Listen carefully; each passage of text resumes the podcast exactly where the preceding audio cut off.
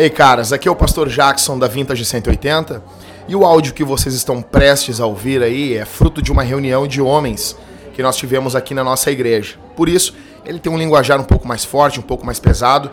Nós não tínhamos nenhuma mulher no dia que essa palestra foi proferida. Essas reuniões são reuniões somente para homens. Por isso eu peço que você escute com carinho esse áudio, sabendo o contexto que ele foi proferido, ok? Uma boa palestra para vocês que Jesus abençoe a todos. Bom, quem já esteve aqui na nossa reunião, essa reunião aqui é uma reunião que a gente faz desde 2013, quando a gente plantou a Vintage, né? Daí em 2015 a gente parou de fazer e a gente voltou a fazer esse ano. Vamos fazer toda a primeira sexta-feira do mês, se Deus permitir, né?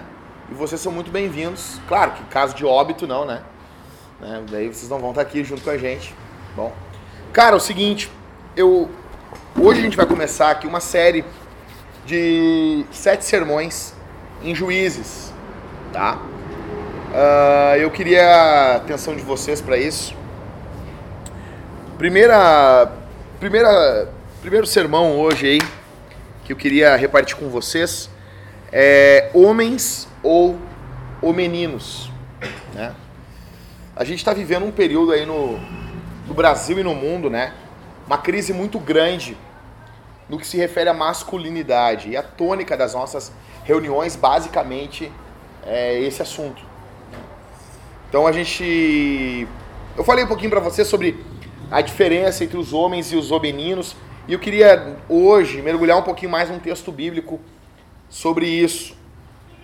Não vou me focar só num texto, mas vamos estar tá dando aí uma, uma uma mergulhada e uma passeada pelo livro de Juízes, tá? Então, queria a atenção de vocês aí. Alguém de vocês aqui, uh... bom, não vou perguntar isso para não expor ninguém, mas seria legal se vocês chegassem em casa e durante esse mês aí vocês meditassem no livro de Juízes, né? É muito bom. Eu acredito que tem que fazer um filme em cima desse, desse livro. É um dos livros mais fantásticos da Bíblia, ele é emocionante Uh, eu sou viciado na história de Eude, o cara que enfia a faca lá no, no Eglon, no gordão lá, ao ponto da Bíblia, da Bíblia dizer que o cabo da faca é absorvido pela gordura do, do cara. Né? Então, a faca dele tinha 45 centímetros. Você é a noção, né? Uma peixeira estilo Rambo, né? O cara é louco, o cara tá indo levar o imposto pro rei. Aí a Bíblia diz que ele, ah, eu tenho uma mensagem de Deus para ti, rei. E o rei, ah, vem aqui no meu aposento de verão aqui.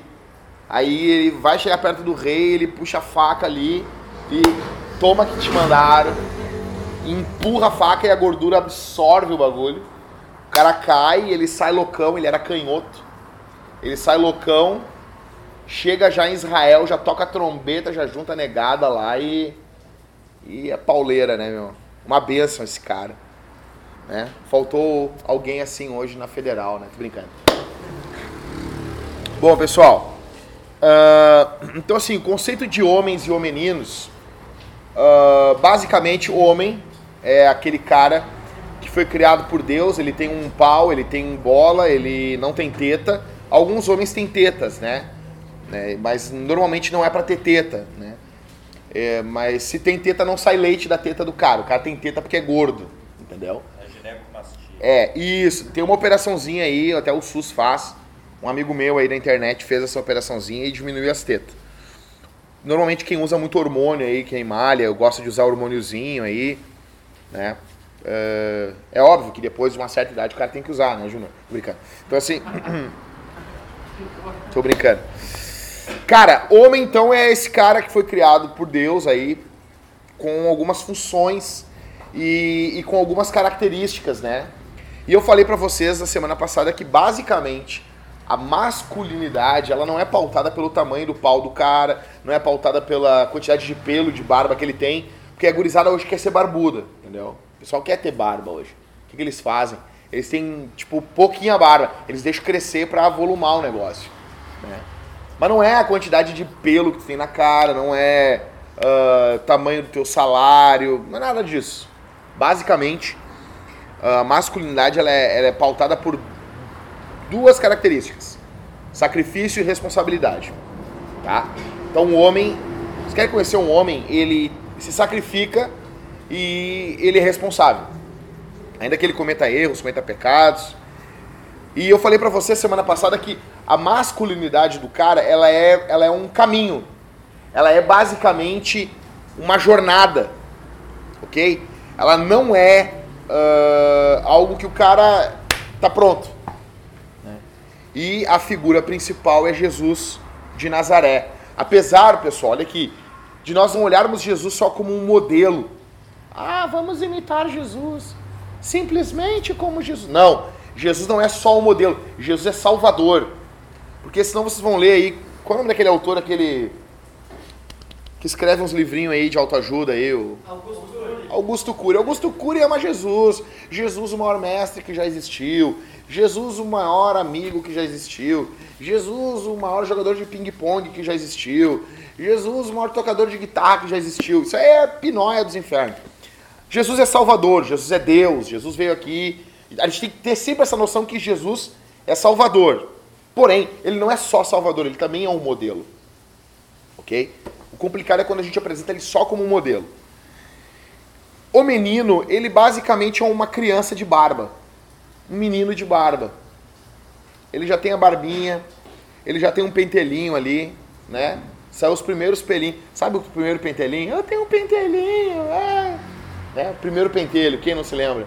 Né? Primeiro pelinho embaixo do sovaco ali. Ah, eu tenho. Cara, mas ele, ele age como, como, como criança, entendeu? Ele não se sacrifica por ninguém, ele é egoísta e ele não se responsabiliza por ninguém, nem por ele. Nem por ele, né? A mãe dele limpa as cuecas desse cara, né? Ele normalmente tem cara que tem Tipo, os caras estão morando cada dia mais velho com os pais aí.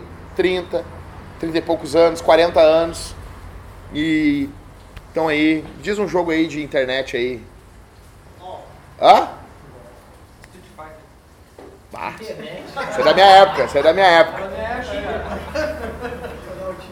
Ah, cara, o pessoal é viciado nos que jogam online aí. Os... É LOL, LOL. LOL, é, é. Cara, eu falei pra vocês, Top Gear. Top Gear é bom. International Superstar Soccer. Cara, é, o cara é viciado nisso, entendeu? O cara é um Zé Punheta. Ele tem crescido muito no Brasil aí, número de estupro, número de homens que, que batem nas mulheres, basicamente porque o cara é egoísta, ele tá cuidando só dele, né? Então, assim, você já tem mais ou menos uma noção, o homem o menino. O homem sacrifica, se responsabiliza, o menino não. O menino, ele é o cara que... tudo para ele. Então, assim, Deus nos criou para sermos homens. Em todas as áreas, Deus nos projetou para que nós fôssemos homens, ao invés de meninos. Mas infelizmente muitos homens hoje não entenderam a sua posição existencial como homens e acabam sendo meninos. Tá? A gente vai estar começando uma série hoje para falar sobre isso. Né? E eu quero começar com uma pergunta para vocês. Uh, quem é o cara mais novo aqui? Quantos anos, meu brother? 17. Tem mais. Quantos? 16. Ismael? 17, tá. 16 anos. Quem é o cara mais velho aqui? Bom, Júnior. A gente já sabe que é o Júnior. É, o Júnior. A questão é assim, velho. Uh, a gente vai no, no, no, cemitério e tem caixões pequenos e caixões grandes. Né? Então, a, a gente não tá assim, ah, o Júnior tá mais perto da morte do que o Ricardo.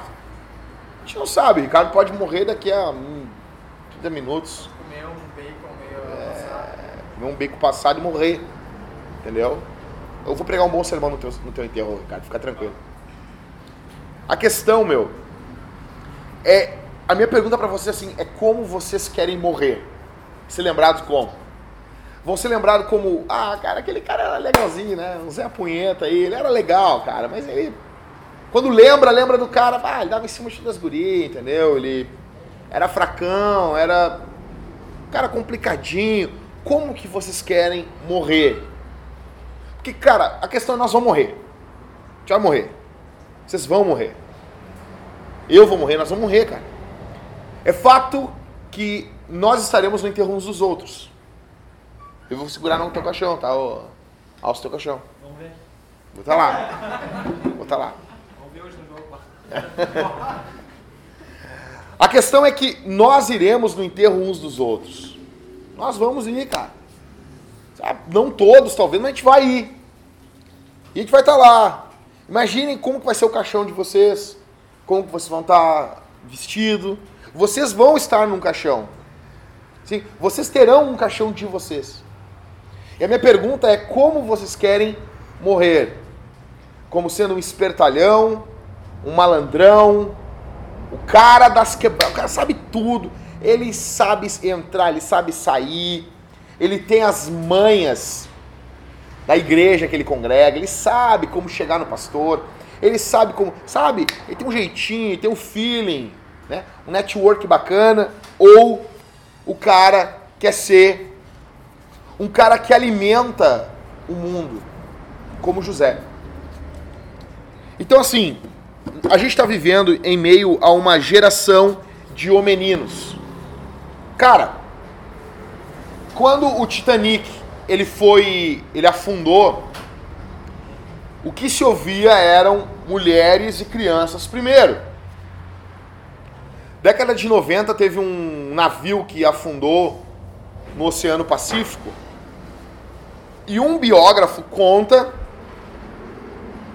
que tinha uma mulher com a perna quebrada e a mulher chorava desesperada que alguém ajudasse ela. E quando os botes de, sal de salvamento chegaram até um outro navio, 90% eram de homens. Porque na hora do desespero não teve mulheres e crianças primeiro. Porque lá do período do Titanic era um tipo de homem e hoje é outro. Hoje é outro, cara. Hoje é outro. Os caras estão preocupados consigo. Então a gente está tendo uma geração de homeninos. Em, em, em, juízes aqui, a nova geração de israelitas que nasceram no deserto, juntamente com Josué e Caleb, eles conquistam Canaã. Vocês estão ligados como é que. Vocês, vocês conhecem a história de juízes? Situando vocês bem rápido povo sai de Israel ali. O povo sai de, do Egito. Aí os caras ficam 40 anos no deserto. Um percurso que hoje dá duas horas de carro. Dá até um nervoso no cara pensar isso. Ah, tá louco. E Deus faz esses caras rodar no deserto, porque, cara, o deserto hoje, tu caminha, ah, vai para tal lado. Os negros não sabem, cara, é areia movendo toda hora. Os caras ficam rodando, velho. Rodando. Os caras pegam ali, uh, Atlas bíblico ali, os negros vê que os caras ficaram rodando. Deus fez os caras rodar e matou os caras, toda aquela geração de murmurador. E daí os caras estão chegando ali, período Moisés morre, Deus mata Moisés.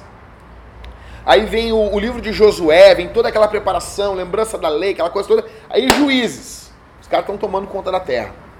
Aí essa nova geração, junto com Josué e com Caleb, que são os únicos dois que saíram do Egito, essa galera que está sendo liderado por eles, está conquistando Canaã. Canaã é, um, é, é, é uma terra que já tinha seus povos, já tinham vinhas plantadas. Vinhas é onde. Sabe que é vinha, né? O que, que é vinha? Pé de uva. Pé de uva, isso. Tinha seus pés de uva. Que, o, o, o vinho é algo muito importante nesse período porque não tem água tratada. Então o pessoal fazia vinho, matava todas as, os germes, bebiam cerveja pra caramba também, por causa disso, porque não tinha água tratada, entendeu? O, essa é a desculpa que o Halisson dá, diz que na casa dele não tem água tratada, ele tem que tomar cerveja. Não tem, né? Então, é, ele diz que a água de Porto Alegre é muito ruim. Então, assim, pessoal, basicamente, basicamente, o que está acontecendo? Esses caras estão tomando conta da terra, eles vão pegar vinha que ninguém plantou, vão pegar casa pronta, tudo, de um povo, de um povo, que basicamente, cara, o que aconteceu com esse povo?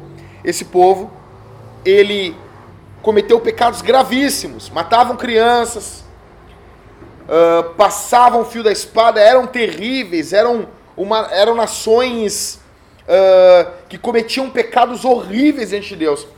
E esse ato de Israel estar tá invadindo essa, essa, essa localidade é um ato de juízo de Deus para essas nações também. Tá? Eles não são inocentes.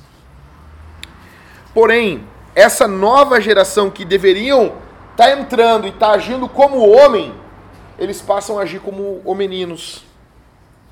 E eles trazem uma crise, uma instabilidade para a nação. Por isso, de tempo em tempo, quando vocês lerem o livro de Juízes, vocês vão ver isso aqui assim, ó. Ó, assim, como uma montanha russa. Uma hora tá, velho, é nós. Pô, Gideão vai lá, quebra os cântaros, toca o terror lá e 80 anos de paz. 80, velho. Tipo, quem aqui já viu um avivamento? Ah, você não vivendo um avivamento na igreja. Avivamento da punheta. Um avivamento, sabe? Tipo, os caras. É um avivamento que dura quanto tempo? Quanto tempo esses avivamentos das igrejas estão durando hoje? Dura, não dura, cara. Uma coisa fato, velho. Vocês estão vendo hoje como está o Brasil? A gente cada vez mais cresce o número de evangélicos do Brasil, né, meu? E não muda a situação do país. Quer dizer que não tem evangelho na maioria desses evangélicos, cara. A gente está inchando, inchando. Entende? Parece o Mário. Não sei se vocês chegaram a jogar o Mário na fase tubular. O pessoal não deve lembrar, né, Alice? Não. Mas está inchando, está inchando, está inchando. E não tem evangelho. Porque muda tudo. Tem culto, tem isso, tem aquilo, aquilo outro. Mas não muda, cara. Não muda. E aí, esses caras começam a viver numa época de total inconstância espiritual. E de tempo em tempo Deus chama um homem. Deus chama um homem, cara, para liderar a nação. E essa forma de governo durou desde Josué até a escolha de Saul. E isso é um período, o livro de Juízes compreende um período de 460 anos. Ou seja, é tempo pra caramba, velho. E dentro do livro de Juízes fica claríssimo o enfraquecimento da figura masculina. E que essa figura masculina enfraquecida é o motivo da nação viver um processo de crise e instabilidade. A crise é tão grande, é tão terrível, que tem um período que tem uma mulher sendo juíza.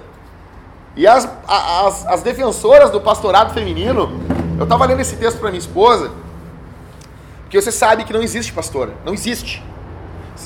Eu, eu acredito que possam ser cristãs, mas não existe. Nunca houve uma pastora mulher de igreja. Nunca existiu. Sempre quando vocês verem uma pastora, vocês estão vendo uma mulher rebelde. Não é motivo de, de, de elogio, é motivo de tristeza.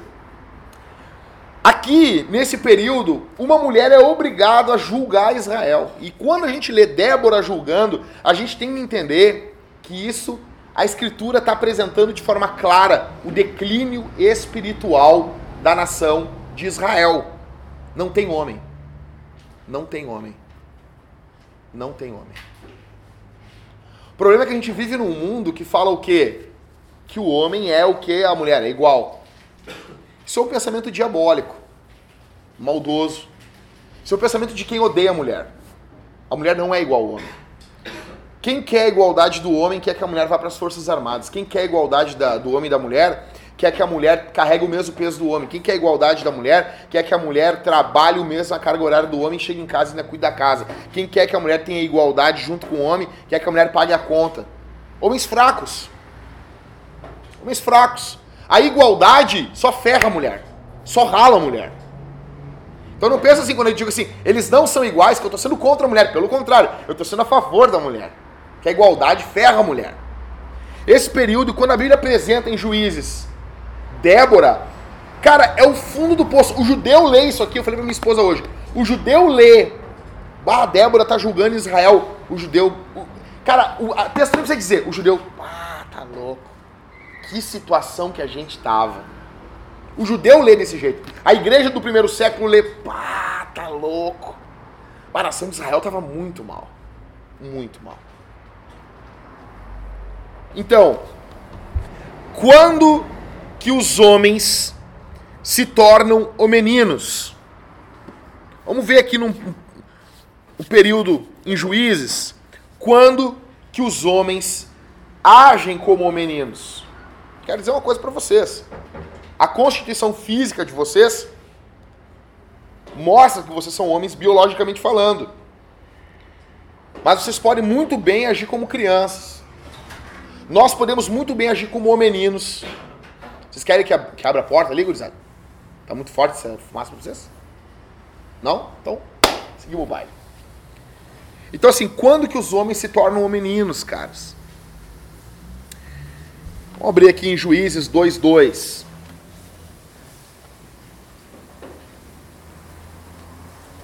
É depois de Josué e antes de Ruth.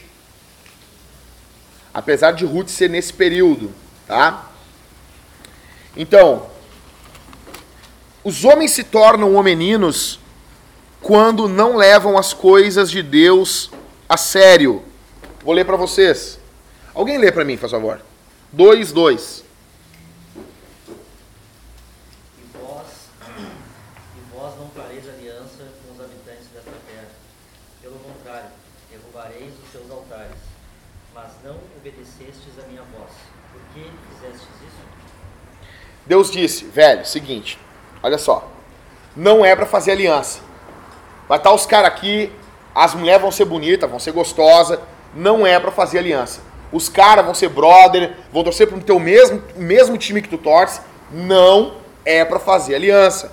É para chegar, tocar o terror e matar todo mundo, ok? A questão, pessoal, é que não é difícil entender a voz de Deus. É difícil aceitar. A gente sempre tem um mas. Eu tô lendo isso aqui com a minha mulher, aí eles começam. Mas eles pouparam a nação tal. Mas eles pouparam a nação tal. Deus disse muito claro: não é para poupar. Essa nação vai ser um laço para vocês. A primeira característica de um homem que se torna um homenino é o fato de não levar o que Deus diz a sério. Cara, isso tem que ficar claro para vocês, para nós. Não existe masculinidade bíblica. Não existe em homens que não levam a palavra de Deus a sério. Em homens que abrem concessão para o pecado. Não existe. Se Deus diz é isso, é isso. Se Deus diz é isso, é isso. Cara, o nosso grande problema é em negociar o evangelho e ficar negociando. Não, mas é que dá para dar uma ajeitada aqui, não dá. Não dá. A grande diferença é a fidelidade. Então, Jesus diz: Aqueles que me amam, guardam os meus mandamentos. O grande foco aqui é amar Jesus. A primeira responsabilidade de um homem, como imagem e semelhança de Deus, é refletir a glória do Criador e não procurar viver pelos seus próprios sonhos e projetos. Eu já quero dizer uma coisa para vocês aqui: que se dane os sonhos de vocês. Que se dane, cara. Que se dane os meus sonhos. Que se dane os nossos sonhos. Nenhum homem fez algo de verdade no Evangelho ou na história do mundo se ele não morrer para ele mesmo. Vou dar um exemplo. Eu estava conversando hoje com a minha esposa sobre o Sérgio Moro, o juiz. Os caras vão tentar matar esses caras. Vocês acham que não? Vocês acham que os caras vão pegar, vão cutucar o Lula molusco lá e não vai dar nada? Cara, o negão lá, o, o que era juiz do Supremo lá, o Joaquim, os caras ameaçaram ele, velho. Ou vocês acham que os caras vão cutucar milhões, milhões e milhões de reais? Cara, agora não, não pediram uma pizza e não mataram o, o entregador com 60 facadas? Se por causa de uma pizza eles fazem isso, o que vocês acham que eles vão fazer, cara? O Sérgio Moro fazendo? Só que eu falei pra Thalita, esse cara é homem. Esse cara sabe, alguém tem que fazer alguma coisa. Alguém tem que tomar o prejuízo. Alguém tem que carregar o piano. O problema é que a gente só tem gente para ficar na frente, cara. A gente só tem gente para ser de destaque. Alguém tem que pegar e se ferrar. E homem é o que se ferra. Assim, velho. Sem homem a gente não tem igreja plantada. Não tem. Eu, cara, eu quero dizer aqui para vocês. Não tem plantação de igreja, não tem missão. Se tiver uma igreja só de mulher, por que, que hoje o evangelho tá, tá, tá, tá raso no Brasil? Porque é uma igreja, de, uma igreja só de mulherzinha, de viado. Olha só, cara, vocês vão num culto. Como que é o jeito que o pastor ora? Ele ora que nem na Paula Valadão. A espiritualidade dele é uma espiritualidade feminina. Oh, Jesus. Que isso, rapaz? Até pra chorar tem que ter um gente que chora de homem, cara. Sabe? Então assim, não se planta igreja, não se, não se, não se funda ah, escolas, hospitais, não se ajuda mulheres que foram abandonadas com seus filhos com uma igreja feminilizada. Não. Então esse cara que eu tô falando pra vocês do Sérgio Moro é um exemplo, cara. O cara parou assim, vão, a minha família corre risco, corre. Mas alguém tem que fazer alguma coisa, meu. Alguém tem que parar assim, velho. ah, Daqui não vai passar. Ou vocês acham que é fácil? Tu acha que aquele cara ele não tem vários caras que que estão em volta dele ali, que tem um preço? Meu, mete uma bala na cabeça dele ali, já era. Deu. Tudo em nossa vida é um reflexo da nossa relação com Deus.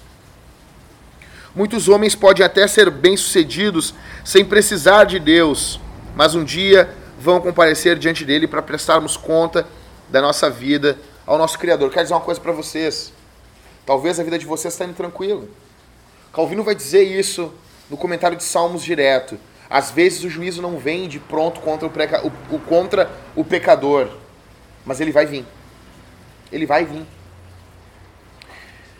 E Jonathan Edwards diz que o juízo de Deus que vem, ele vem sem mostrar nenhum sinal momentos antes que ele estava vindo. Existem pessoas que estão na iminência de, de um abismo e elas não sabem disso. E elas vão cair nesse abismo e Deus vai vir com toda a sua justiça sem filtro nenhum, sem, a- sem nada segurando. A violência de Deus, santa, ira e bela, vai cair sobre o pecador. E minutos, dias, semanas antes, ele nem sabe que isso vai acontecer com ele. E ele vive como um tolo. Eu quero dizer para vocês, todos nós compareceremos diante do tribunal. Todos nós. A grande diferença é comparecer com Cristo ou sem Jesus.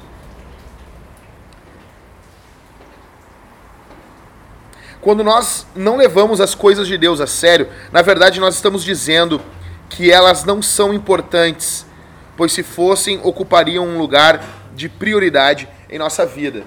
Cara, eu quero dizer uma coisa para vocês. O que é importante para vocês, vocês dão importância. Vou dar um exemplo bobo assim.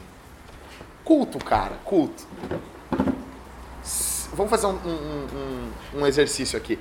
Nós temos durante o mês quantos cultos de domingo? Quatro. Se em cada domingo vocês ganhassem 2.500 reais para ir no culto e cultuar Jesus com alegria, vocês faltariam um culto? Dois. Velho, eu posso dizer uma coisa pra vocês? Pode chover canivete. Não, mas de verdade, literalmente falando. Vocês não, não, só um cortinho aqui, ô, Marco. É só um arranhãozinho aqui. Tu acha que eu não vou pegar esses 2.500 lá? Só um cortãozinho aqui. Não tem. Por quê? Porque a nossa geração, o Deus da nossa geração é o dinheiro. É o dinheiro. Não só isso. Se pagassem pra vocês, ou se, assim, cada vez que tu que tu age de forma estúpida com a tua mulher, se fosse te arrancar um membro do teu corpo, tu agiria de forma estúpida com ela? Não agiria, velho. A questão é que nós temos que ver e, e focar aquilo, o que de fato é importante para Deus, tem que ser importante pra gente. A gente não vai estar agindo como um menino. Eu levo muito mais a sério um cara que pode ter a idade do, do Ricardo, ou mais novo, mas ele quer o compromisso com Deus, do que um homem que nós tivemos na igreja com mais de 60 anos, ah, arrotava santidade, falava um monte de besteira, e eu descobri que ele estava cagando a mulher dele a pau e transando com um garoto de programa.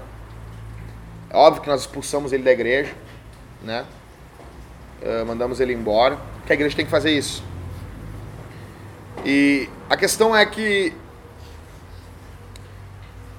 não é a idade, mas é como que nós levamos as coisas de Deus a sério, né? Outra coisa, pessoal, é levar as coisas de Deus a sério nos vai fazer com que a gente não delegue questões espirituais para nossa esposa, filhos, as coisas de Deus ou delegarmos para pessoas mais frágeis na fé. Tá? Eu vou dar um exemplo para vocês. Hoje minha esposa a minha esposa tem um, um, uma doença que é hiper. Não, hipotiroidismo. Ela tinha o hiper, daí ela fez um tratamento com medicina nuclear. E, e com isso o, o, o organismo dela ficou lento. Então ela dorme pra caramba. Minha mulher dorme muito. Muito, muito, muito. O médico me avisou. O médico disse pra mim assim, ó, tua, tua esposa vai passar, o organismo dela vai ficar lento, ela vai engordar, ela vai ficar mais difícil de emagrecer, uh, vai ter algum problema, as unhas vão quebrar e ela vai dormir muito. Então minha esposa dorme no mínimo 12 horas por dia. E não tem como levantar. E hoje nós tínhamos que fazer, todo dia a gente faz um culto familiar. E ela estava com muito sono. E ela não levantava, não levantava, eu levanto sempre muito mais cedo que ela. E eu acordei ela, meu amor, vamos fazer o culto, culto familiar? E ela disse, amor, eu tô com muito sono. Ela sentou na cadeira. Eu não consigo falar, amor, mas eu consigo ler. A gente lê a escritura. O que, que eu fiz? Eu li todos os capítulos que a gente vai lendo, intercalando. E eu li todo para ela. Eu li para ela, eu ia conversando e animando ela, né? Uh, na hora do nosso devocional, a gente usa o comentário do Calvino em Salmos. Aí eu li para ela com mais calma, porque a linguagem dele é bem truncada, é bem, é bem antiga. Fui explicando. Aí cantamos, ela só cantou ali na hora, no nosso culto. É, na hora de orar, orei por ela. E eu me lembrei de Efésios capítulo 5, quando a Bíblia diz que Jesus limpa a igreja com a água da palavra. Então eu não tenho como delegar isso, não é função de ninguém de vocês cuidar da vida espiritual da minha mulher. A função é minha. E não é minha função, em primeiro lugar, cuidar da vida espiritual das mulheres de vocês. É de vocês. Então é, eu costumo dizer, cara, que quando o homem sabe disso, eu não me refiro a que talvez alguém não saiba, mas se o homem não, não lê a palavra para a esposa, não cultua diariamente com ela, envolvendo cânticos, oração, leitura da palavra, se o homem não ocupa esse espaço, o homem é uma vergonha. O homem é um lixo. Ele está delegando algo que não é para ele. Cara, é, é, impossível. A minha mulher não vai ter não vai ter mais hora de explicação da Bíblia do Piper do que a minha. Ela não é a mulher do Piper. A mulher do Piper é a Noel, né? A Talita é minha esposa. Então eu tenho que cuidar da vida espiritual dela. E eu posso assim, eu posso não levar muita gente pro céu, velho. Mas no que de... eu sei que a salvação dela depende de Deus. Mas a melhor forma de Deus operar a salvação dela é por um bom testemunho do marido dela. Cara, eu posso não levar, eu posso não ganhar ninguém para Jesus, mas a minha mulher eu vou levar comigo, velho. Não adianta de ter igreja, ser pregador e ser um fracasso dentro de casa. Entendeu? Então, questão dos filhos também é a mesma coisa. Essa semana eu dormi na casa do Michael lá. Cara, aquilo ali. Se alguém chegar lá, vai. Talvez, Michael, algum fã de Paulo Freire vai dizer, ai, como o Michael é duro. Eu fico feliz. Feliz quando eu vejo. Eu vejo uma pressãozinha nos, nas crianças, assim, sabe, dos pais. Cara, tratam com amor o tempo inteiro, mas assim, ah, agora é o culto. Ah, mas isso. Vamos no banheiro, eu vou te dar em ti. Não, não. Ai. Agora é o culto. Culto, culto a Jesus. Tá. Ai. Tá lá. A filha do Marcos se alegrou de uma forma, assim, ó. Alegria, foi um avivamento naquela guria, assim, né? Isso aí, cara, isso aí. A gente gerando avivamento da criança, sabe? Tá mais linda, cara.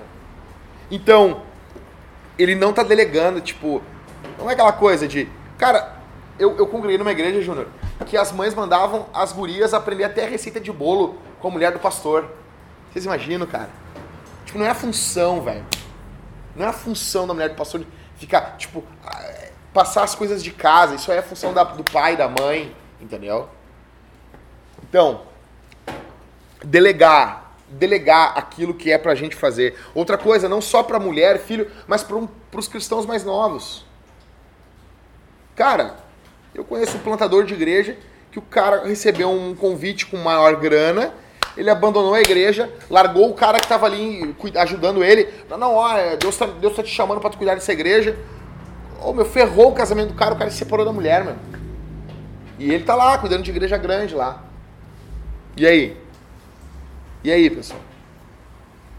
Então, não é, não é delegar, cara. Não só para mulher, mas vocês são pastores. Vocês começam a se responsabilizar primeiro por vocês, depois pela esposa de vocês, depois por outras pessoas mais novas da fé dentro da igreja. E esse pastoreio mútuo, ele acontece com homens fortes. Então, primeira coisa, o homem se torna um menino quando ele não leva as coisas de Deus a sério. segunda característica, ou segunda forma de um homem se tornar um menino, é quando eles fazem concessão com o inimigo. Vamos voltar aqui em Juízes capítulo 1 e verso 21.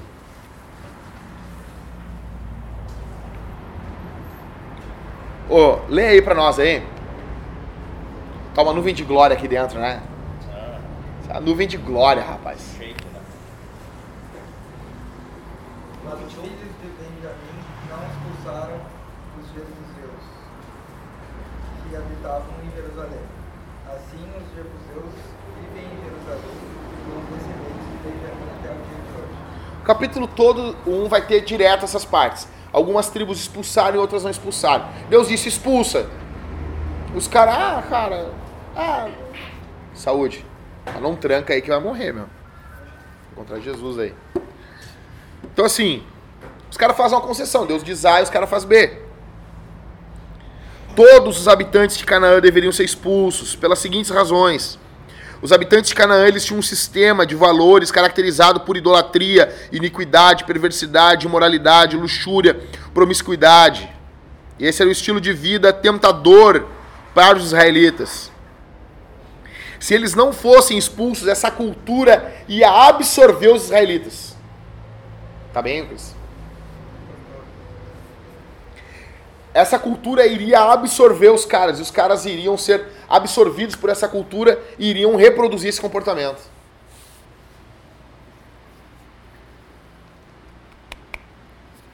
Os israelitas não expulsam esses caras, e isso compromete a vida de toda uma geração.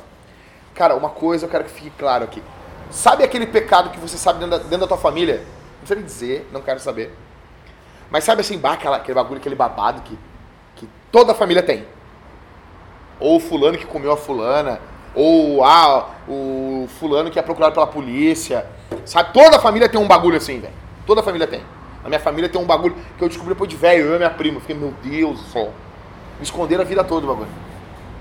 Então assim, às vezes, cara, a maioria desses casos vocês podem ver. É culpa é do merda do homem. Entendeu? Que foi lá e desgraçou uma família, cara. E isso se estende para toda uma família. Vai dizer que não é assim, cara.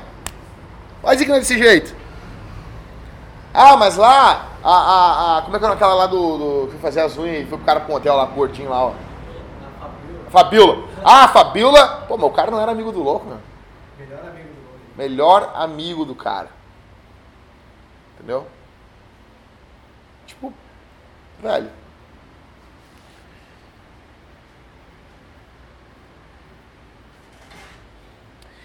Cara, eu quero dizer uma coisa para vocês, assim, uh, de coração, e, e, queria que vocês levassem isso para casa.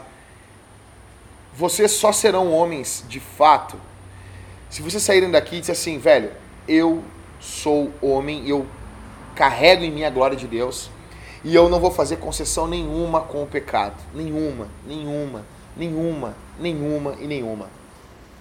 Nenhuma, velho. Pode vir a gostosona que vier, pode vir a oportunidade fera que vier para ganhar um dinheiro de forma ilícita. Eu não vou fazer. Eu não vou me corromper. O que Cristo fez por mim na cruz vale muito mais do que isso. Deus disse para os caras: expulsa. Cara, eu quero fazer uma aplicação bem cachorra nesse texto aqui. Se vocês não expulsarem o inimigo da vida de vocês, o pecado da vida de vocês, vocês vão ser sucumbidos por eles. Quero, quero fazer essa aplicação bem descarachada mesmo. Se vocês não expulsarem o inimigo moral. Vou dar um exemplo. O cara chegou assim. Vou esperar o Cauê ali. Abre lá, abre lá então para nós ali, ô Michael. Faz favor.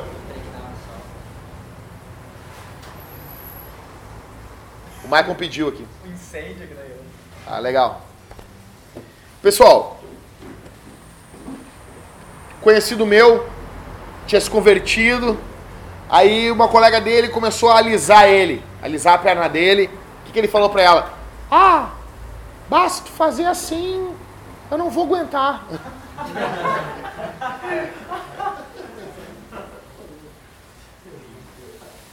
Cara, tu dá um berro, meu. Sabe, estilo Marcos Pereira, aquele pastor louco lá.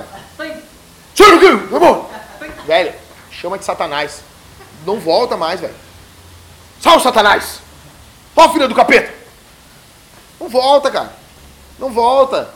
É que vocês não querem fazer isso, vocês querem fazer fala que o teu servo ouve. Né? A questão é, o pecado tem que ser, ah, a gente tem que agir contra ele com violência. Há uma linguagem, o Piper diz assim, há uma linguagem de violência. A Bíblia diz em Romanos, se pelo Espírito mortificar, vocês mortificarem as obras da carne. Olha só a linguagem, que linguagem forte. Se pelo Espírito vocês mortificarem as obras da carne. É guerra, cara. Terceira forma de um homem se tornar um menino é quando eles não discipulam a próxima geração. Vamos lá para o capítulo 2 e o verso 10, talvez um dos textos mais tristes da Bíblia. Lê para nós aí, ô, ô Michael. 2 e 10.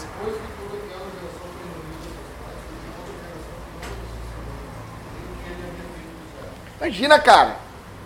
Os caras que viram os feitos de Deus, ouviram falar de Deus, ouviram falar do Senhor, aí vem uma geração que é a geração almofadinha. Que é a geração, velho, você quem aqui trabalha numa empresa de família? Já trabalhou numa empresa de família? Cara, vocês, vocês já viram que às vezes acontece isso? O pai se ferra, trabalha, rala, rala, rala. Aí vem os filhos, entendeu? Estudo na Europa, voltam, estão cagando para aquilo ali. E jogam tudo pro ar. Jogam tudo pro ar.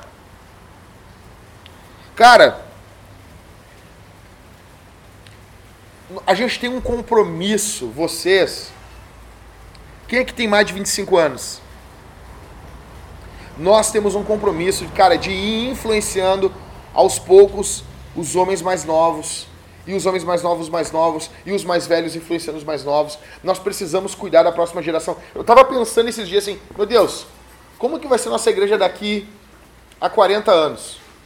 Quem vai estar pastoreando a nossa igreja? Eu não vou estar pastoreando essa igreja, velho.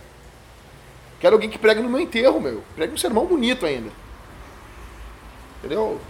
Quero que alguém que leve ceia pro Michael, quando o Michael estiver é, caquético lá.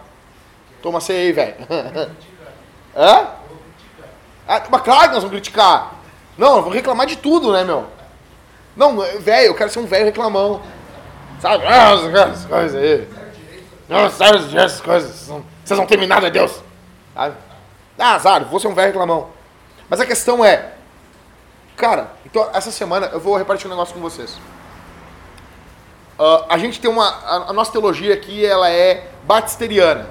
Nós não batizamos crianças, quer dizer, nós não batizamos recém-nascidos, batizamos crianças. Se a criança tiver 4 anos, confessar Jesus, ah, quer me batizar, te batiza. Tá? A gente só não batiza recém-nascido.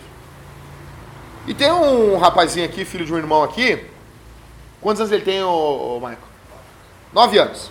O guri é um amor. Decora o catecismo, fala no culto, uma benção. E eu, eu gosto muito dele.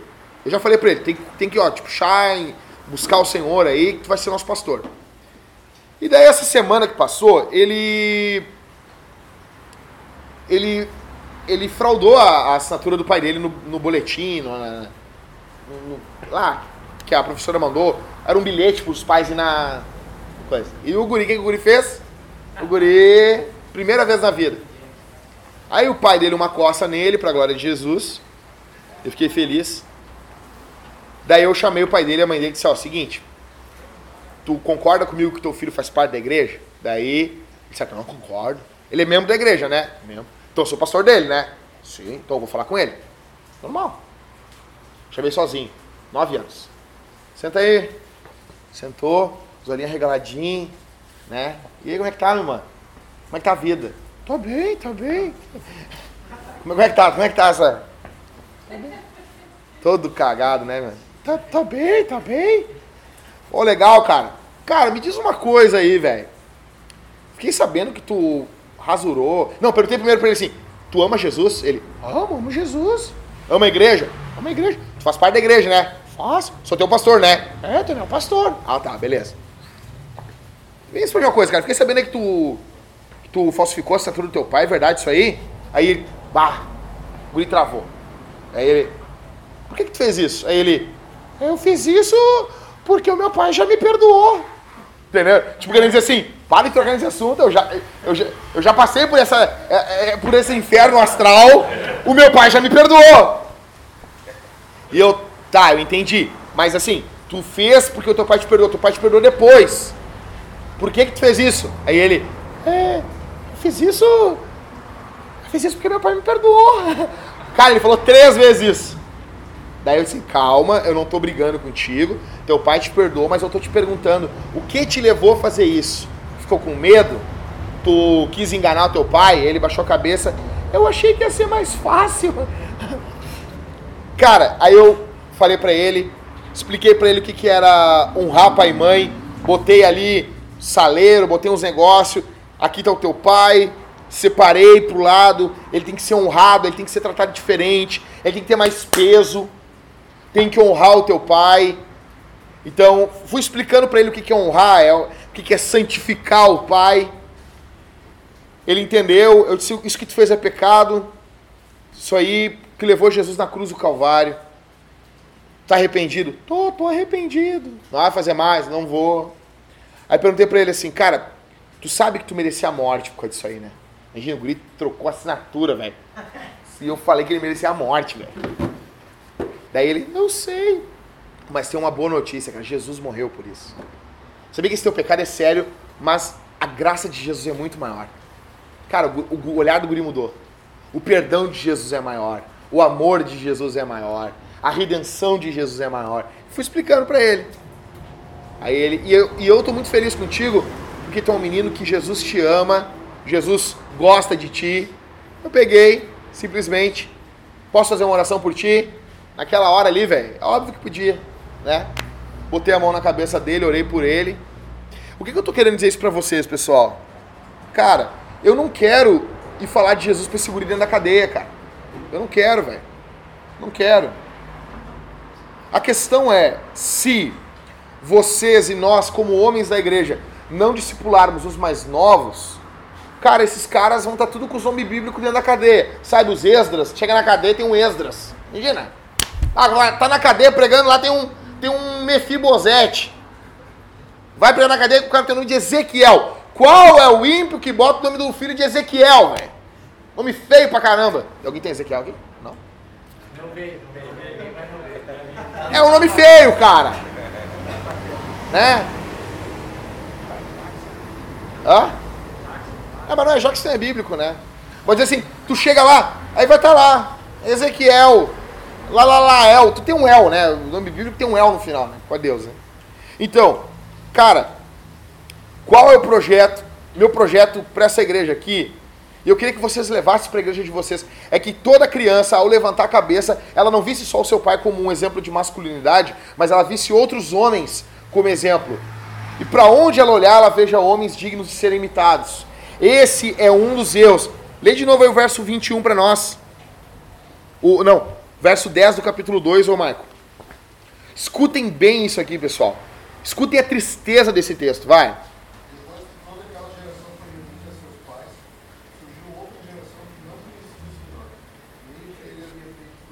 Reunido seus pais, aquela geração morreu.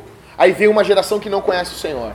Ou seja, a gente não pode correr esse risco.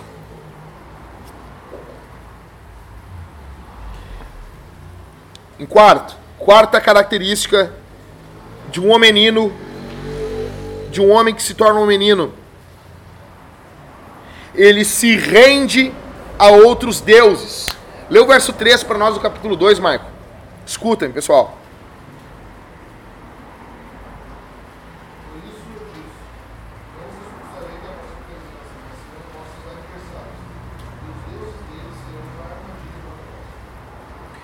Verso 11 ao verso 13, Marco.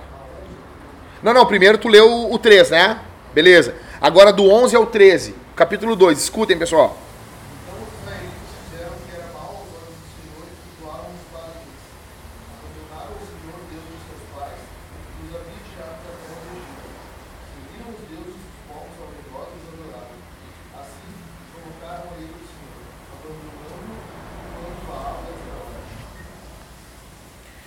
Esses caras abandonam a Deus e passam a ter outros ídolos. meu, eu preciso de tudo que eu falei aqui que agora vocês tripliquem, quadripliquem a atenção. É a coisa mais importante que eu vou falar. O que, que é idolatria? Isso aqui vai definir tudo na vida de vocês. Se vocês são ou não são crentes. Isso aqui é muito importante. Romanos, capítulo 11, último versículo. Paulo vai dizer: A ele a glória, a honra pelos séculos dos séculos, barará, barará, barará. Aí ele chega no capítulo 12, verso 1. No original é tudo direto. No verso 1 ele diz: Portanto, rogo-vos pela companhia. Lê para nós, Emeco. Tá, tá abrindo aí? Romanos, o último verso do capítulo 11 e o primeiro verso do capítulo 12. São dois versículos. Todas as coisas são dele, por ele e para ele. A ele seja a glória eternamente. Amém. Ó, peraí, peraí, peraí, peraí. Ó, então tá, lê de novo o 11. Ó, o, o último verso. Todas as coisas são dele, Para Jesus, por ele tá? para ele. Tá. A ele seja a glória eternamente. Segura aí. A ele seja a glória. O que é glória? O peso, a importância. A ele seja a maior importância de tudo. Tudo é para ele, toda a glória é para ele, tudo que nós fazemos é para ele, toda a existência, toda a criação é para Jesus. Ou seja, a primeira ah, forma ou a primeira atitude de quem adora algo ou alguém é colocar em posição de glória, posição de importância. Colocou em posição de importância. Jesus, a Jesus seja a glória, a Jesus seja a maior importância na minha vida. Tá? Quando a gente diz, ah, Deus é santo, Deus é mais importante, ele é separado, ele foi cortado. Verso 1 do capítulo 12, que no original segue direto, tá? Vai, Michael. Portanto, é o quê? Então, né? Já que tudo, já que para Jesus é tudo isso, então é uma consequência. Vai. Portanto, irmãos, exorte-nos pelas compaixões de Deus, que apresenteis o nosso corpo como sacrifício vivo, santo e agradável a Deus, que é o nosso culto racional. Então, aquilo que é o nosso Deus é aquilo que nós colocamos em posição de glória. Nós passamos a adorar essa coisa ou alguém, e essa adoração é feita por intermédio de sacrifícios. Quer saber quem é o teu Deus? É a coisa que tu mais faz sacrifício, que tu mais te esforça. É a coisa mais importante para ti. Não, meu Deus, isso aqui não. Mas Virgem Nossa Senhora dos Evangélicos, isso aqui não, velho. Isso aqui não. Isso aqui não. Não, não, não. Pode cair o mundo, mas isso aqui não. É o teu Deus. Posição, ó, três coisas. Botou em posição de glória, passou a adorar, e essa adoração é feita por intermédio de sacrifícios. Cara, todo ano o lançamento do iPhone. O que, que a gente tem lá? Na frente das lojas da Apple. O que, que a gente tem? Fila, fila e fila. Fazendo os maiores sacrifícios da vida. Os caras que não lavam um, talher dentro de casa. Porque no, no fundo, no fundo, o iPhone é mais importante do que a mãe. Aqui é uma coisa, mas na prática é outra. Shows. Aquele viado do Justin Bieber vem aí, é fila, é fila. O que, que nós vamos fazer agora, Rodrigo? No próximo Enem? Eu e o Rodrigo, a gente vai fazer isso aí. Sério. Nós vamos pegar uma, um- uma caixa de cerveja e nós vamos botar na frente da PUC lá do outro lado e nós vamos pegar uma câmera e dois, duas cadeiras assim de praia. Nós vamos chegar assim uma, uma hora antes e nós vamos sentar, velho. Nós vamos filmar. Filmar a desgraça dos outros. Não, tem que se ferrar, meu. Tem que se ferrar. Tem que se ferrar, meu. Não tem que ter nem um segundo de. de porque quando. Velho, se é importante, o, o louco dorme ali, meu. Quem aqui já viu fila pro Enem pros nego dormir? Ninguém viu! Agora os caras vão lá pra ver a Beyoncé. Primeiro que o cara que sabe a diferença da Beyoncé pra, com a Rihanna é viado. O cara sabe. Se o cara ouviu, ah, esse aqui é tal cantor. É viado. O cara tem. O, se o cara ouve Elton John e tem um sonho de ter um New Beatle, complicado. A questão é, pra ver a Beyoncé, a Beyoncé veio aí, os caras dormiram três meses na fila, velho. Não, três meses. Aí quando iam entrevistar o cara, o cara tinha a língua presa. É que ela é minha diva, né, gente? cara. Não faz falta o dente desses caras, tem que socar pra dentro, entendeu? Vai ficar que nem o dinossauro, aquele sabe? Então, esses caras aqui, o que, que eles fazem? Eles abandonam a Deus e passam a fazer sacrifícios por outros deuses. Quais são os nossos deuses contemporâneos? Eu. O eu. O teu eu é, um teu, é o teu primeiro é o teu primeiro empecilho para adorar a Deus. Dinheiro. Cara, como eu falei para vocês. Por que, que a maior dificuldade de plantação de igreja uh, é com fidelidade das pessoas? Porque as pessoas têm fidelidade com aquilo que bota dinheiro na, na, ali, meu, que paga, que paga. Como eu disse, sempre pensem nisso. Se me pagassem 2.500 para não faltar um culto por semana, não faltava. Vou dar um exemplo. Eu passei um vídeo aqui dos caras, chegam nos Estados Unidos, vocês já viram esse vídeo. O cara chega lá e lá todo mundo é metido a crente. Ah, tu é crente? Ah, sou crente. Amo Jesus? Amo Jesus. Quantas vezes você já falou de Jesus para alguém hoje? Ah, para ninguém. E essa semana? Para ninguém. E esse mês? Para ninguém. Tá, mas qual foi a última vez? Acho que eu nunca falei de Jesus para ninguém. Ah, tá legal. Mas sabia que Jesus mandou vocês falarem dele, né? Porque não é errado falar da vida dos outros, desde que esses outros sejam Jesus e os apóstolos. Então Jesus mandou vocês falar da vida dele para os outros. E tu não fala, é, não fala, eu sou um pouco tímido. Tá, eu tenho uma nota de 100 dólares aqui. Eu te dou agora, se tu falar de Jesus para uma pessoa. Primeiro eles tentaram entregar o folheto, tu pode entregar o folheto pro cara lá, eu tenho vergonha. Mostrou, meu, lá, é o George Washington, não? Não, é Benjamin Franklin. Benjamin Franklin. Mostrou lá, cara, na hora, eu, eu entrego. O cara já, já recebeu o poder, aquela divindade ali já. já porque tá, todo Deus ele, ele envia um poder pro cara. O cara é motivado. Nosso Deus nos empodera pelo poder do Espírito Santo, que é Deus também. Então ele viu ali, meu, ele já foi capacitado. Ele já recebeu uma capacitação, velho. Não, eu, eu falo, eu prego. Eu prego. Pegou o folheto, foi até o cara, entregou o folheto, Jesus não sei o que, falou com autoridade. Ah, é Jesus, blá, e voltou. Daí o cara, ah, vou te dar o dinheiro, só, só me diz uma coisa. Tu viu que quando foi pelo dinheiro, tu foi? Ah, é verdade. Mas a Bíblia diz que nós não podemos servir a Deus e as riquezas. E, e, tu viu que quando foi só a voz de Jesus, tu não obedeceu. Mas o dinheiro tu obedeceu. É, eu noto que eu estou errado. Tá. Eu, eu estou errado. Tá, mas me dá o dinheiro. Entendeu? Tá errado, né, velho? Mas não deixou o dinheiro. Eu acredito que esse cara poderia ter se arrependido. Se ele dissesse, não, nem quero o dinheiro, Deus que me livre. Aquele dia, ele vai com aqueles 100 dólares pro inferno. Vai chegar no inferno e vai ganhar, ó, oh, 100 dólares aqui, ó. Entendeu? Então, assim, dinheiro, luxúria, velho, tem cara que vive em função de um orgasminho.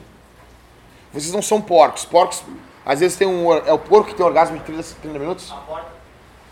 A porca? Bacon. Hã? Bacon. O bacon. É. Aquele bacon já foi feliz algum dia. Então, questão é, cara, o orgasmo masculino dura o quê, meu? Seis segundos no máximo. Imagina. O cara tem um arrepiozinho, revirar os olhinhos. Em seis segundos, o cara vive em função de ejacular, de ejacular, cara. O cara vive. O alvo do cara é dar uma gozada no final do dia. Sabe? O alvo do cara é, é extravasar. É isso aí, cara. O cara vive em função disso, o cara é um merda, cara. O cara é um merda, meu. O cara vive em função de ejacular. Não, cara, eu fico louco isso aí. Fico louco isso aí, cara. Entendeu? Tipo, o alvo do cara, o cara trabalha, o cara batalha, o cara malha, o cara quer ter um corpo bacana, o cara quer ter um carro bacana, não sei o que, pra comer uma mina, pra, pra, pra gozar. Pra ter seis segundos disso. Que, que bosta de vida, velho. Não. Vira um Deus. Por quê? O cara faz tudo ao redor desse Deus. O que, que eu falei? O que, que é adoração? Colocar, colocar em posição de glória. É importante. Eu passo a adorar isso e essa adoração se dá por meio de sacrifício. O cara sacrifica toda a vida dele. Os caras que estão pegando AIDS aí a torto e direito. Cara, pela madrugada. Tu caminha aqui na Bento daqui a pouco. Meu, tu vai ver. Os amilenistas dizem que o, o Satanás está preso. Eu não entendo isso. Tu vê uns demônios, cara, se prostituindo, velho. A cara quadrada, um gogó desse tamanho aqui, velho. E os carros, os carros não param de chegar. Eu não entendo isso, velho. Eu não entendo, velho. Não entendo. Não entendo, cara. Não entendo, cara. E é um Deus. É um Deus. Esse orgasmo, essa sensação, isso que foi dado como bênção de Deus para ser desfrutado como intimidade dentro do casamento, vira um Deus. Vira um... Eu quero dizer uma coisa para vocês. O problema, se alguém, e com certeza tem alguém aqui, problema de masturbação, velho, não é o problema de, de botar proteçãozinha no computador, de tal coisa, não. O problema é, o problema, velho, é adoração. O problema é adoração. Tá faltando alegria em Deus. Quando Davi peca, peca com Betseba, o que que Davi fala? Torna a dar alegria da tua salvação. A, a pornografia, ela revela alguém que não está contente em Deus. Deus não é suficiente. O Senhor não é o pastor dessa pessoa. Vira um Deus. Fama, luxúria. A revista Men's Health publicou uma edição inteira trazendo as 759 maneiras de viver a vida perfeita. Você se lembra com essa revista? Sempre tem um louco assim, como ter um abdômen trincado em tantos tantas semanas. Mentira. É, Cara, se, se vocês têm mais de 30 anos, vocês não vão ter o abdômen com os gomos ali. Porque vocês vão gastar muito tempo fazendo isso. Vocês vão ver pra isso. Não, tomando um estano, tomando um deca, até vai. Mas vai viver se cuspindo, vai, vai viver com espinha, todo desgraçado. Cara, o Júnior não, ele tem que repor o hormônio. Já tá na idade de repor hormônio. Então, cara, ah, a minha pergunta pra vocês assim é quais são os deuses de vocês? Quais são? Não, não, não me digam pra mim, mas pensem nesse momento. Quem é o teu Deus? Quem é o teu Deus? A quem tu adora? A quem tu faz o teu maior sacrifício? Entendeu? Quem de vocês aqui está sendo escravo disso? Escravo da pornografia, escravo, escravo e você tem vergonha. Vocês têm vergonha disso. Vocês têm vergonha. Você sabe que vocês são um Zé Punheta. São isso. O menino. O menino.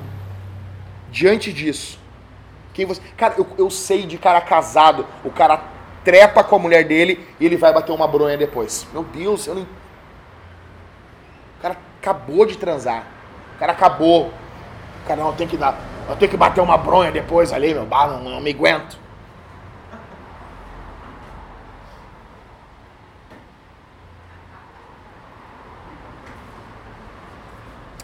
Quinta forma de um homem se tornar um menino é quando eles negligenciam a sua responsabilidade de liderança. Ô Marco, lê para nós de novo aí, ó, o verso, o cap... Juízes 21 e o verso 25.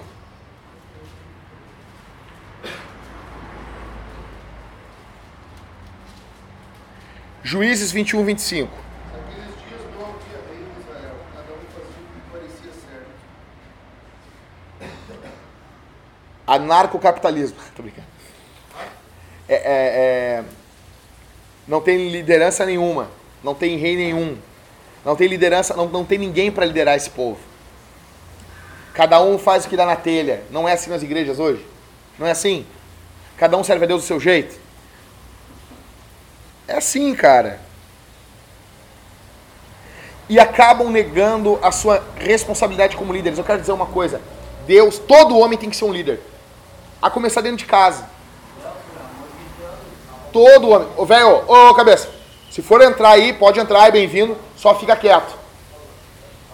Ô, Rodrigo, se não ficar quieto, bota ele pra rua. Então assim, ó. Então assim, ó. Se vocês negligenciarem a liderança de vocês dentro da casa de vocês, alguém vai liderar a casa de vocês. Alguém vai pegar e vai liderar a casa de vocês. Ô cabeça, Ô cabeça, depois a gente conversa, nós estamos no meio de uma reunião. Espera um pouquinho. Esse aqui é o último versículo de Juízes ele relata algo muito sério. Não havia nenhum rei, nenhum líder em Israel. E toda a nação paga por isso.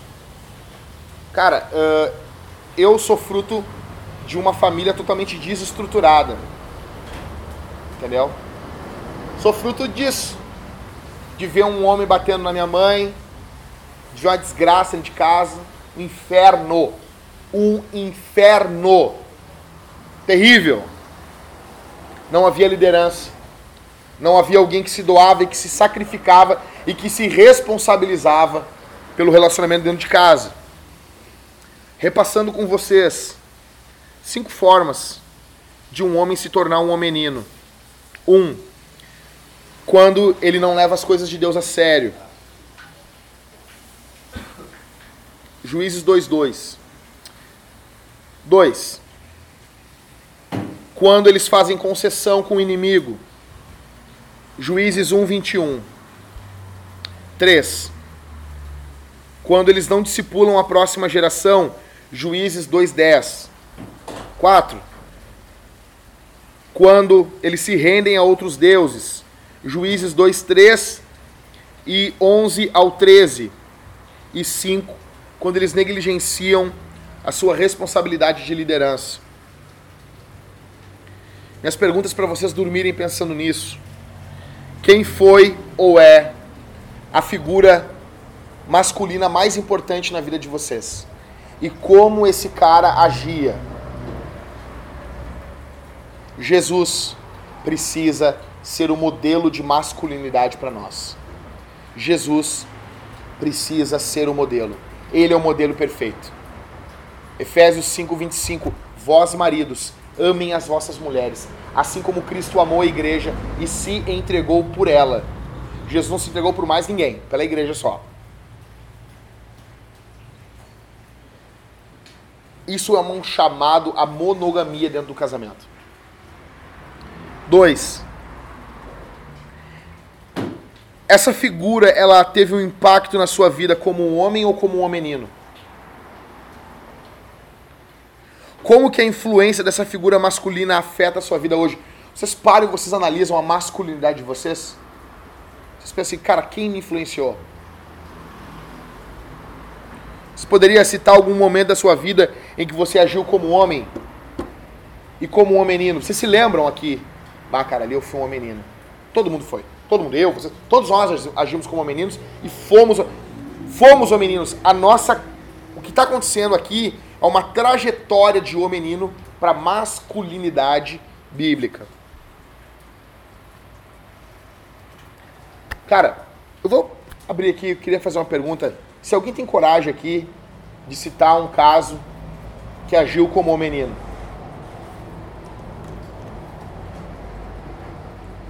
Alguém aqui? Fala, Daniel. Cara, é uma coisa Até hoje como eu falei pra ti, eu sou viciado de filmes. Então muitas vezes eu deixo de olhar um filme com a minha esposa, eu deixo de estar com a minha filha, que é uma bebê, pra estar ali com meus primos jogando. Sim. Então eu paro. E depois eu paro e fico, putz, o que eu perdi, cara?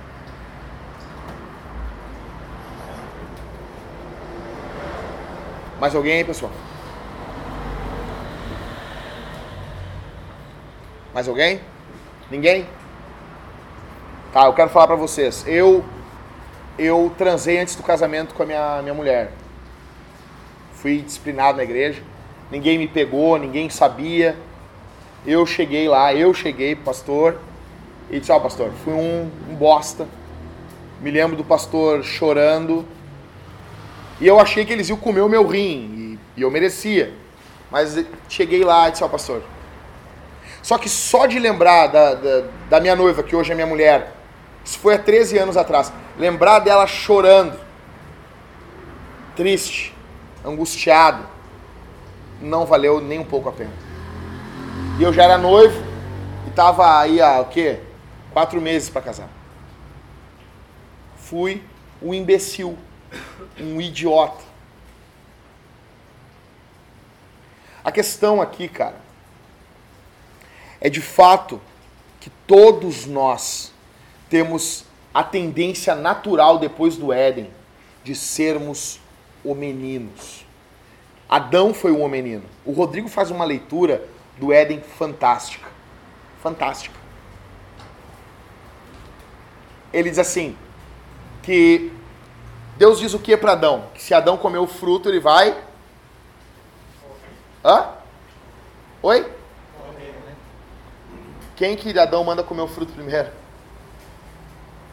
A impressão que dá, porque Adão tá junto, porque ela entrega o fruto para ele. Mas a impressão que dá é que Adão fica olhando. Ah, vamos ver qual é que é. Ah, que nem dá bagulho com veneno pra mulher primeiro. Ele não protegeu Eva. Ele viu a serpente trovando, ele ficou quieto. Ele vê ela pecando, ele não se responsabiliza pela vida espiritual da mulher dele. E na hora que Deus chama ele, ele diz o quê? Culpa é da mulher. E quando Deus chama a mulher, a mulher aprendeu essa espiritualidade do Adão, ela diz o que? Culpa é de quem? Da serpente. Ela reproduz, velho. Eu quero dizer uma coisa para vocês. Cara, 99, só se a tua mulher foi um demônio. Não, se tu casou com o Satanás, aí tudo bem. Mas eu não conheci ainda uma mulher que não absorva a espiritualidade do marido. Não tem, velho. Antes de gritar, é, tu não lê a Bíblia, não sei o que, lê pra ela. Ah, não sei o que, não, não te vejo orar. Ora por ela.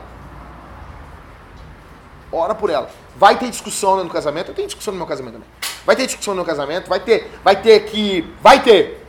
Mas a questão é como que é o estilo de vida do casal. Minha pergunta não é assim, se tem uma discussão uma vez aqui outra. Minha pergunta não é essa. Minha pergunta é como que é o estilo de vida de quem é casado aqui.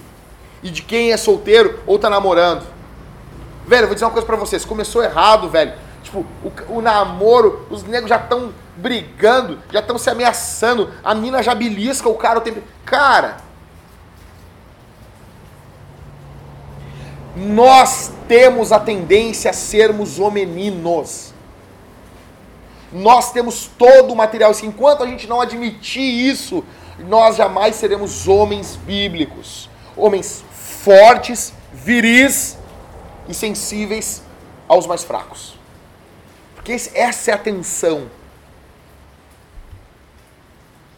Alguém aqui quer contar, repartir alguma ação de homenino aqui?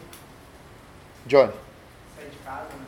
Os pais sair, morar no estado e bloqueou tudo errado. Sim. Os pais diziam, não sai, não sai, não sai. O cara, eu vou, bem louco. O menino. Alguém mais aqui, pessoal? Não é AA, tá? Não é Alcoólicos Anônimos, tá? Fiquem tranquilos. Ninguém, pessoal. Pô, isso, isso aí vai... Você vai motivar o pessoal, a pessoa saber, pá, eu fiz essa, isso aqui, entendeu? Alguém quer saber? Alguém? Mais alguém? Ninguém? Acho que eu fiz pior. Vai. Eu fiz pior. Ah, eu transei com a, com a minha ex, olha, escutei bem, a minha ex-esposa antes do casamento. Eu não sabia nada de como me comportar. Até metade do meu casamento que eu tava quase falia. E, cara, eu nunca falei de divórcio, mas quando eu sou divorciado. Sim. Eu acho que. É, que a minha vida mudou, né? Toda. Senão eu não estaria aqui. Sim, sim. Mas, tipo. ah, não tô falando de alguém que não era crente, cara. Eu já era crente. Ferrei, ferrei tudo, eu não sabia de nada. Tipo, me ralei, me ralei, me ralei legal. Tomei a pior decisão, não busquei conselho. Ah, Que homem não quer, homem não gosta de buscar conselho, né? tipo, Tá perdido na estrada, o cara não pergunta nada. Já tava quase tudo assim, ó, quase tudo numa fossa, aí eu, aí eu fiz a coisa de homem. Eu fui atrás e joguei a merda que eu fiz. E aí, ah, paguei o preço, paguei o preço. Tomei o chapéu e perdi minha casa, minha família, tudo. Cara, ah, acredito que, que todo mundo tem o que contar aqui, tá? A, a- a questão, a coisa não tá alicerçada naquilo que a gente fez, mas ela tá alicerçada, ela tá fundamentada em quem Jesus é e o que ele fez e o que ele faz. Eu quero dizer uma coisa pra vocês, agir como um homenino é pecado. É pecado sério. É pecado gravíssimo ficar no videogame, ter saído de casa, ter transado esse casamento, divórcio, isso é pecado, velho. Isso é pecado. E isso é algo que desagrada e Deus abomina. Porém, porém, Jesus morreu na cruz por esses pecados. Jesus foi à cruz por esses pecados. Jesus abriu os braços na cruz por esses pecados. Eu quero dizer uma coisa para vocês: todos vocês são os vermes. Todos vocês são grandes vermes. Eu sou um verme. Todos nós somos vermes. Eu queria tanto que vocês pensassem em vocês nesse momento. A probabilidade é muito grande de ficar mal. Não, velho. Então, eu, eu quase sempre que eu posso, eu falo que eu transei esse casamento. E a primeira vez que o Thiago chegou aqui na igreja, hoje ele não está congregando, ele perguntou, como é que foi teu namoro? Eu falei, sim, nunca escondi. Eu nunca fiquei tocando trombeta, mas sempre alguém perguntava, eu falava. Sem esconder, nunca escondi. Não escondi na época, porque eu vou esconder agora depois de quase 11 anos de casado. Não tem por que esconder. Agora a questão é que Jesus é que faz toda a diferença. E se eu entender, cara, que Jesus já fez tudo para que não só eu fosse perdoado do meu pecado, mas que a minha identidade como homem fosse restaurada, tudo muda. Tudo muda. Tudo muda. Tudo muda. Olha aqui, cara. A identidade de vocês como homens foi restaurada na cruz do Calvário por Jesus. Por quem? Por Deus que se fez homem. Quando Deus quis se identificar com a humanidade, Alisson, ele não encarnou num corpo de mulher. Ele se fez carne no corpo de um homem. Ele veio como um homem. Por quê? Porque homem é aquele que se responsabiliza e se sacrifica. Ali está o modelo. Na cruz. Na cruz não está só a nossa salvação, mas também o modelo da nossa vida. Responsabilidade. Jesus levou os teus pecados. Jesus levou os teus pecados na cruz. Jesus se responsabilizou por vocês na cruz do Calvário. A outra boa notícia é que o Espírito Santo pode operar grandes coisas hoje aqui. E eu creio que já está operando.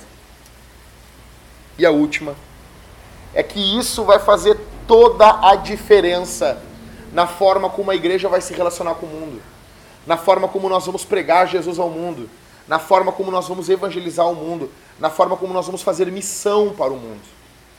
Faz toda a diferença. Uma igreja com homens fortes, uma igreja com homens dedicados. Homens, eu peço uma coisa para vocês. Cheguem em casa hoje e tratem melhor a esposa de vocês. Peçam perdão para a esposa de vocês. Ame a esposa de vocês. Ame a esposa de vocês eu não quero nenhum de vocês aqui no enterro da mulher de vocês chorando para mim e dizendo eu queria ter tido mais tempo com ela. Não quero, velho. Eu não quero ver um olhar de desespero no dia do enterro da mulher de vocês. Vocês olhando a mulher de vocês gelada ali. E vocês fazendo milhares de declarações para a mulher de vocês sem ela poder responder. O dia de beijar enquanto está quente. O dia de entregar flor não é no caixão, é, é antes. É antes. Tem uma música do Baruch que diz que eu gosto muito, que ela fala flores em vida. Isso é fundamental. Que o Espírito Santo possa transformar de fato a nossa masculinidade e não sermos os homens do livro de Juízes, que a maioria vivia em prol do seu umbigo e do seu prazer pessoal. Quero orar por vocês. E pediria que vocês fechassem os olhos, pedissem misericórdia para Deus. Pai, eu te louvo, Senhor. Te exalto por esses irmãos que estão aqui, que vieram aqui, Senhor. Peço que tua mão poderosa se estenda sobre eles. Que tua glória, Senhor, resplandeça na vida deles. Que a tua presença, Senhor, impacte a vida deles por intermédio da tua palavra. E que o Senhor faça de todos nós aqui homens. O mundo está lotado de homeninos. O mundo está lotado de homens que querem ser adolescentes. O mundo está lotado de meninos que se barbeiam.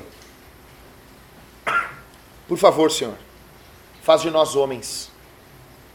Homens que se sacrificam e que se responsabilizam. Que Jesus seja o nosso modelo, Senhor. E que nós possamos inspirar outros homens a te seguir. Que sejamos homens no trato com o nosso pecado.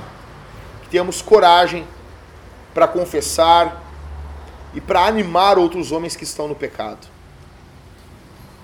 Que possamos ter uma atitude corajosa e que possamos rejeitar os manjares desse mundo que nos são servidos, dia após dia.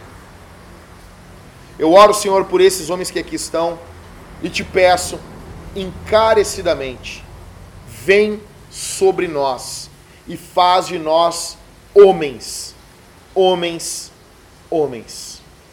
Exalta o teu nome nos homens que aqui estão. Glorifica o teu nome nos homens que aqui estão. Que o mundo conheça Jesus por intermédio de nós. Afasta de nós, Senhor, a masculinidade que não é baseada na Escritura. Afasta de nós aquela espiritualidade feminina, aquela espiritualidade moldada nos exemplos femininos. Dá-nos igrejas que sejam banhadas no amor masculino, como a tua igreja é banhada no amor masculino de Jesus, como disse Paulo aos Efésios.